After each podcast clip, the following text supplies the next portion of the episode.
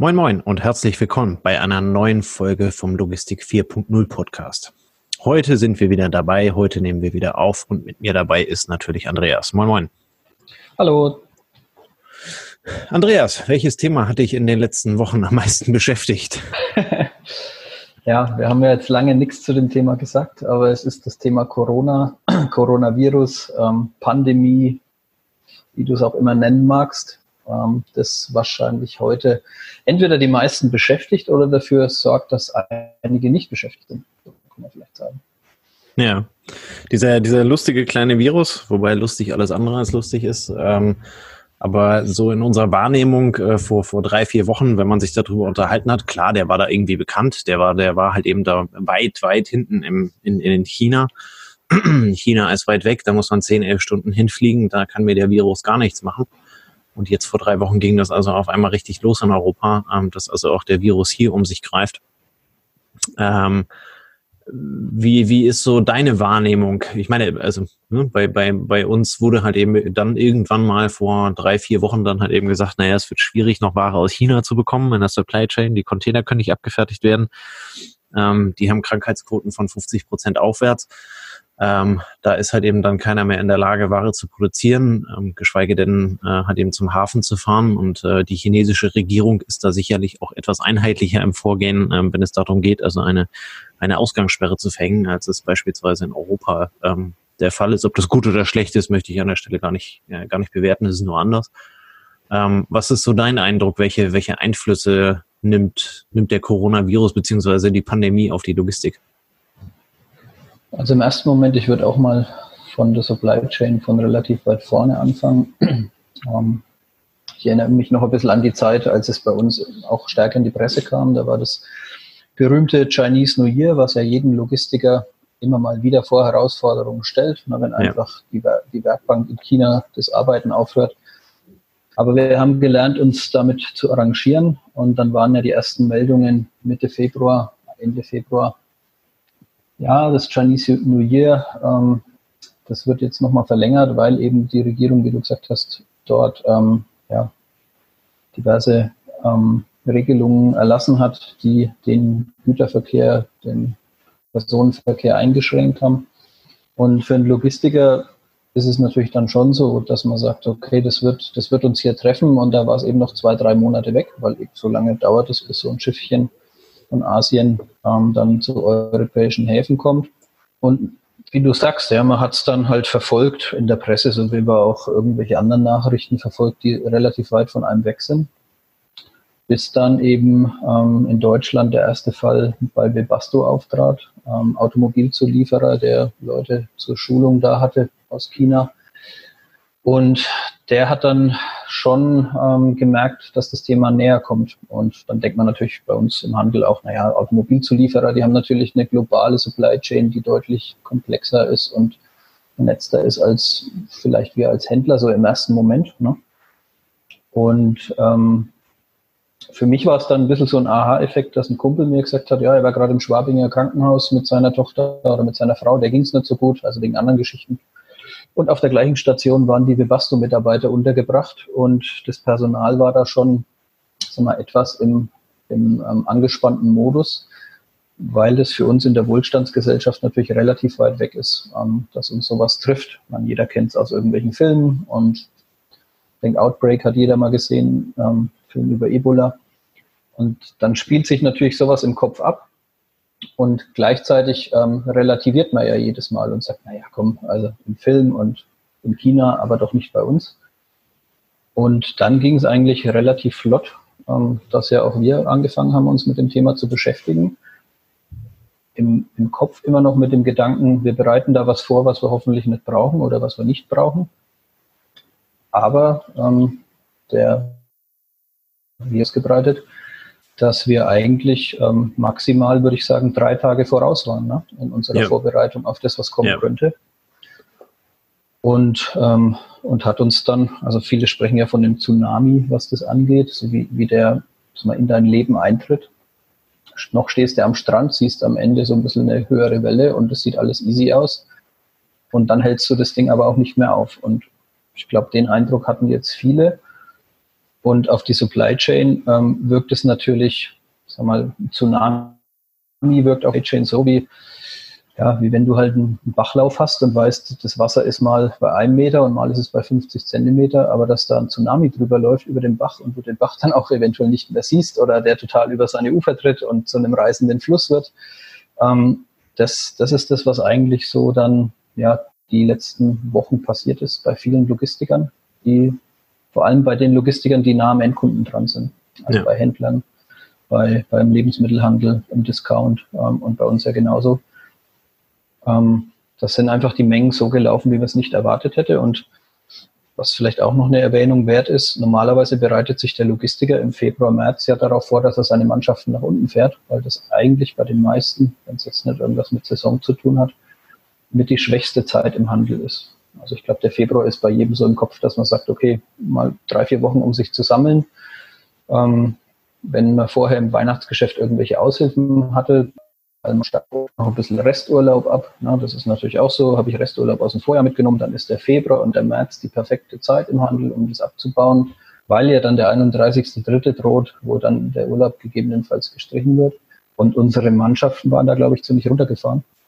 Und dann, dann kam eben, ähm, sagen wir, der, der bisher nicht durchlebte, die bisher nicht durchlebte Zeit. Ja. Ja, ich finde diese Beschreibung, die du ähm, erwähnt hast mit dem Tsunami, die wurde ja auch mehrfach in, äh, ja. in, in Interviews aus Italien ähm, erwähnt. Ähm, was ich an der Stelle ganz spannend finde, wobei spannend äh, in dem Moment bitte auch wieder relativ betrachtet werden muss, ähm, du siehst halt eben, wie diese Pandemie ähm, sich auf der ganzen Welt innerhalb kürzester Zeit verbreitet ähm, was ja doch schon irgendwie ein Indiz dafür ist, dass wir sehr gut miteinander vernetzt sind. Ne? Also ja. ich glaube, der letzte Stand war, dass es irgendwie um die 160, 180 Länder ähm, gibt, in denen es also mindestens einen äh, Corona-Infizierten gibt. Es sind viele Länder dabei, die haben, die haben, die haben ganz kleine, ähm, ganz kleine Mengen, äh, die sie da halt eben entsprechend ähm, melden. Aber nichtsdestotrotz, äh, ich wüsste jetzt gerade aus dem Stegreif nicht, wie viele Länder es auf der Welt gibt, aber es ist halt eben schon auf dieser Weltkarte, die auf dieser Heatmap, ähm, die man im Internet betrachten kann, ähm, gibt ja dann auch solche Zeitverläufe, wo du dann halt eben siehst, das Ding geht in China hoch. Ne? Ähm, und äh, wo, wo der ein oder andere in der Berichterstattung halt eben auch schon gedacht hat, oh mein Gott, also äh, 80.000 Infizierte und, und 3.000 Tote. Ähm, und jetzt drei Wochen weiter ähm, ist China, denke ich, tendenziell eher das kleinere Problem. Ähm, wenn man sich also die, die exorbitant wachsenden Zahlen der, ähm, der, ja, der Infizierten in Europa zum Beispiel anschaut oder auch vor allen Dingen in den USA, ähm, wo halt eben dann so ein, ein Bewusstsein dafür geschaffen wird, wie vernetzt wir mittlerweile sind und wie schnell das Ding halt eben auch um die Welt geht. Ja, im Endeffekt kannst du sagen, das Ding geht genauso schnell um die Welt, wie es heute Leuten gelingt, über die, also durch die Welt zu reisen. Also genau. Unser, ja. unser Malaysia-Trip hat uns ja auch gezeigt, wir kommen wir kommen in 24 Stunden einmal um die Hälfte, also in 48 um die ganze Welt. Und ähm, ebenso schnell hat sich eigentlich der Virus verbreitet, wenn man noch bedenkt, dass das, was wir heute sehen, vor 14 Tagen passiert ist. Also aufgrund der Inkubationszeit von 14 ja. Tagen sind die Fallzahlen von heute die Infektionen vor, vor zwei Wochen. Und ja. ähm, von daher ging das relativ schnell. Ähm, es zeigt auch, ja, wie schnell, also es, immer die, die die Menschheit ist einfach so vernetzt, wie du sagst. Ja. Sowohl was den Personenverkehr angeht, als auch den Warenverkehr. Wenn es nötig ist, dass wir morgen ein Dokument in New York haben, dann haben wir es in New York. Und wenn es nötig ist, dass wir einen Container morgen aus Shanghai hier nach Frankfurt bringen, dann gelingt es auch wahrscheinlich innerhalb von zwei Tagen, wenn du das Zeug in den Flieger irgendwo packst. Ja. Und ähm, der Virus nutzt halt eben diesen vernetzten Menschen. Ähm, würden wir alle noch in kleinen Dörfern leben, würde das sicher Jahre dauern, bis sich das, bis sich das so verbreitet. Und wenn man sich so in der Geschichte die Ausbreitung der Pest anschaut, also der Vergleich hinkt jetzt natürlich, ne, aber und ich bin auch kein Mediziner, aber du siehst da schon, das ging über zehn, über Jahre oder auch längere Zeiträume, weil einfach die Reisezeit damals entsprechend länger war. Wenn du nach Italien wolltest, hast du halt zwei Wochen gebraucht. Und da, ähm, ja, da springt dieser Virus eben auf unsere heutige Netzstruktur auf, ja. kann man sagen. Und verbreitet sich dementsprechend. Ja.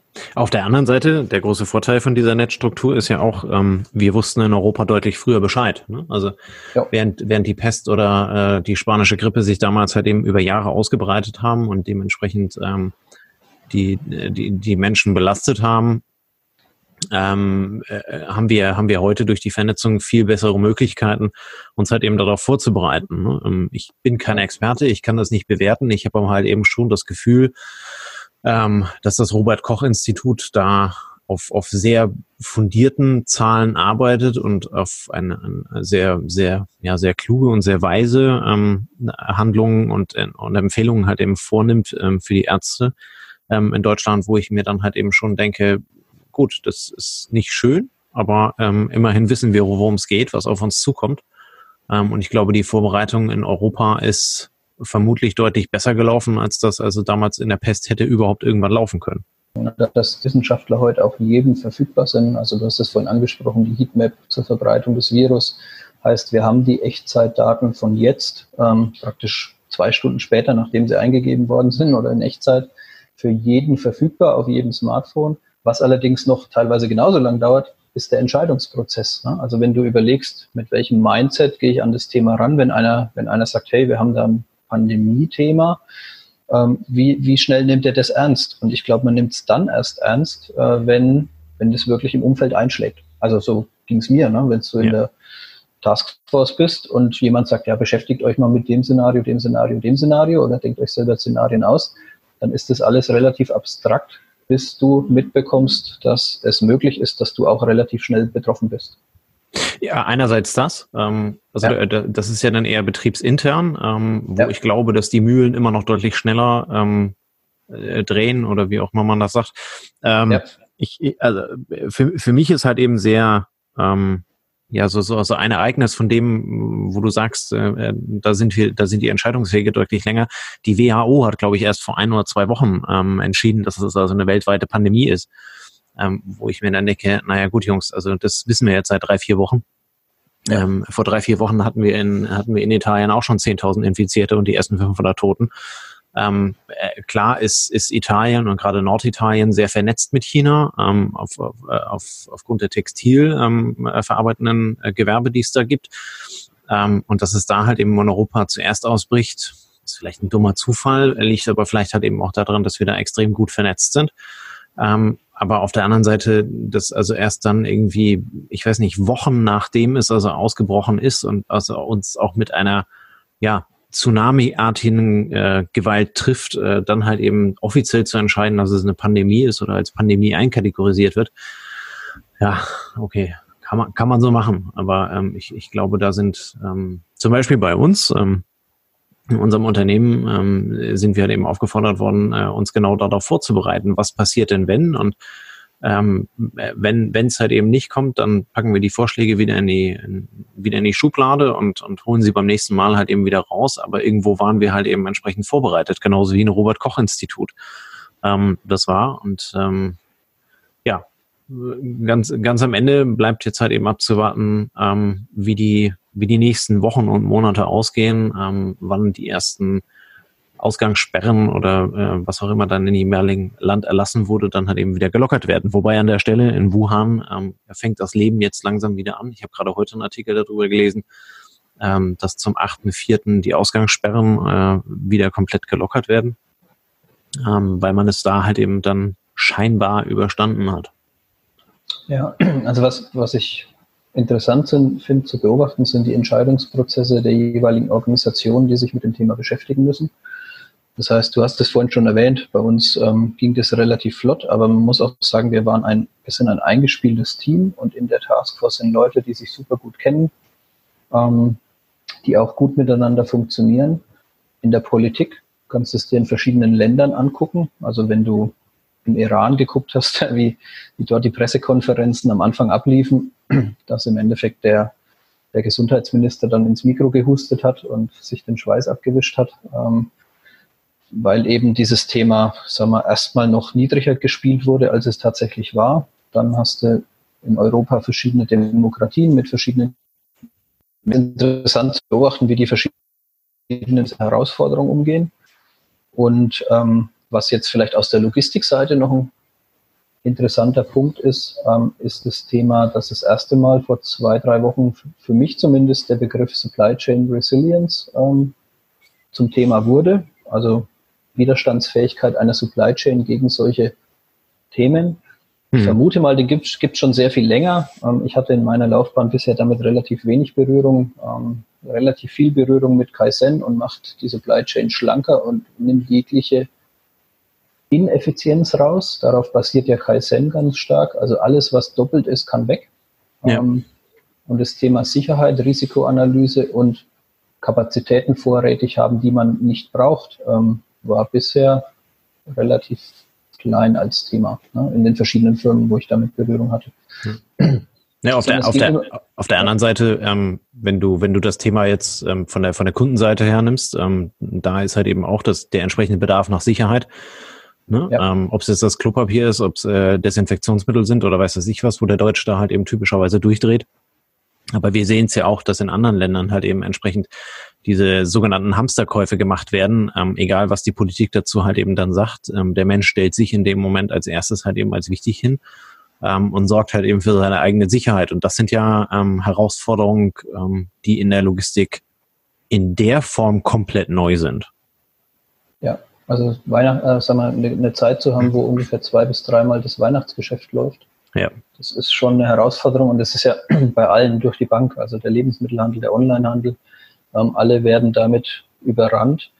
Ähm, ich wollte ich wollt nur auf den Punkt der Sicherheit, ne? wenn du sagst, der Kunde fordert ja diese Sicherheit jetzt, aber was, was ist denn die letzten 30 Jahre passiert, wenn du, wenn du eine Packung verkaufen wolltest, in der 10 also alle anderen wurden ja belächelt, so nach dem Motto, ähm, die Prepper ja keine Konserven mehr zu Hause in einem größeren Umfang, sondern der kauft vielleicht auch, jetzt wenn du mal Hello Fresh anguckst, der kauft vielleicht auch nur noch Zutaten, die er wirklich für sein Rezept in Europa, glaube ich, uns keine Sorgen über den grundsätzlichen Nachschub machen müssen. Dann hast du halt mal vielleicht kein vierlagiges Toilettenpapier, sondern hast du halt zweilagiges oder irgendwie was Vergleichbares, aber dass wir jetzt hier in Not leiden, ähm, davon sind wir noch weit weg.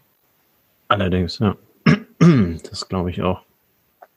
Ähm, was meinst du, um die abschließende Frage zu formulieren, ähm, was wird Corona hinterlassen im positiven Sinne? Also welche, welche Learnings werden wir ähm, in der Logistik aus, aus Corona vermutlich, wenn man das heute bewerten kann, Mitstand von heute ähm, lernen oder ähm, erreichen?